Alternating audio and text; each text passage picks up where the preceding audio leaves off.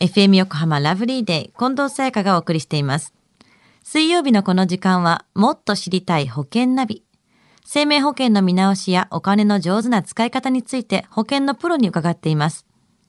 保険見直し相談、保険ナビのアドバイザー、中亀照久さんです。よろしくお願いします。はい、よろしくお願いいたします。さあ、今週の保険ナビ、どんなお話でしょうか？はい、今週も先週に続き外貨建て保険パート4です。はい、先週は5ドル、オーストラリアドルについて伺ってきましたが、今回はどんなお話でしょうか？はい、今日はですね、外貨建て保険のリスクについて改めてお話をします。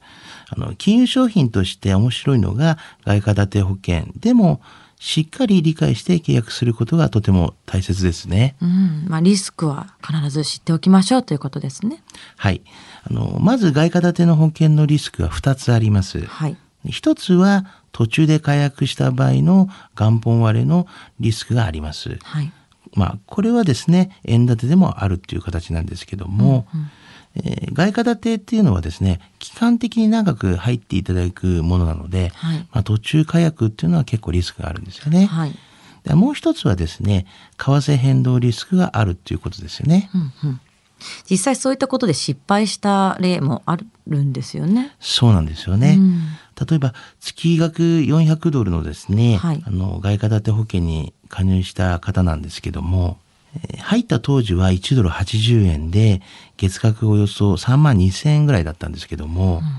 まあ、円安が進み1ドル100円になって月額の支払いがおよそ4万円に支払いになってしまったと、それでまあ苦しんでとても大変になったということがありまして、まあ、これはあの保険で言うと、まあ、あの変額保険という形になるんですけれども、こういうふうに変額保険に入ってると余計にちょっと怖いですよね。はい外貨建ての場合は円高の時に入って円安が進むと支払いが増えてしまうということですよね。そうですよね。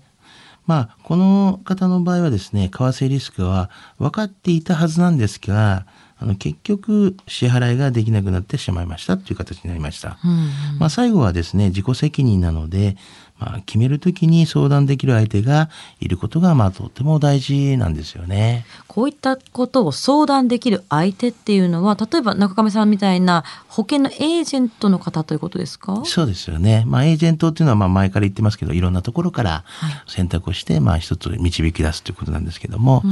あの、外貨建ての保険の失敗例で言えばですね、まあ、他にもあります。投資としても考えて、まあ、月々の保険料の支払いを多くしたために、結局最後まで支払いができれず、まあ、元本も割れてしまったっていうこととか、うん。あの、あとは学習保険とかですね。まあこれを外貨建てで入った方で、入った時には1ドル120円だったんですけども、その後円高が進んで、貯蓄部分がですね、目減りしてしまったというケースもあったりするんですよね。なるほど最後にもらえる額がちょっと減っちゃったっていうことですよね。はい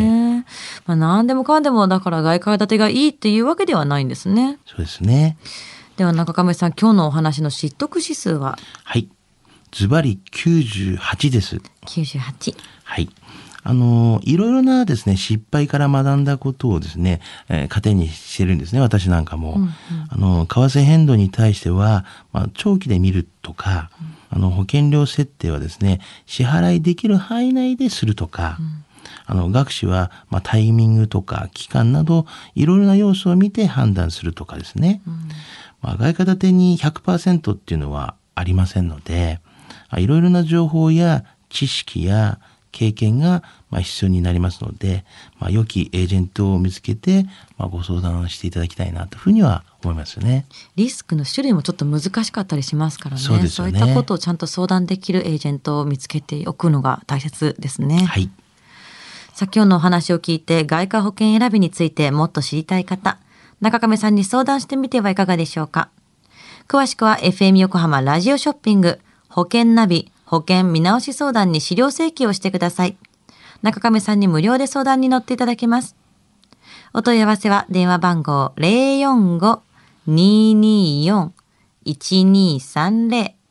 045-224-1230または FM 横浜のホームページのラジオショッピングからチェックしてください。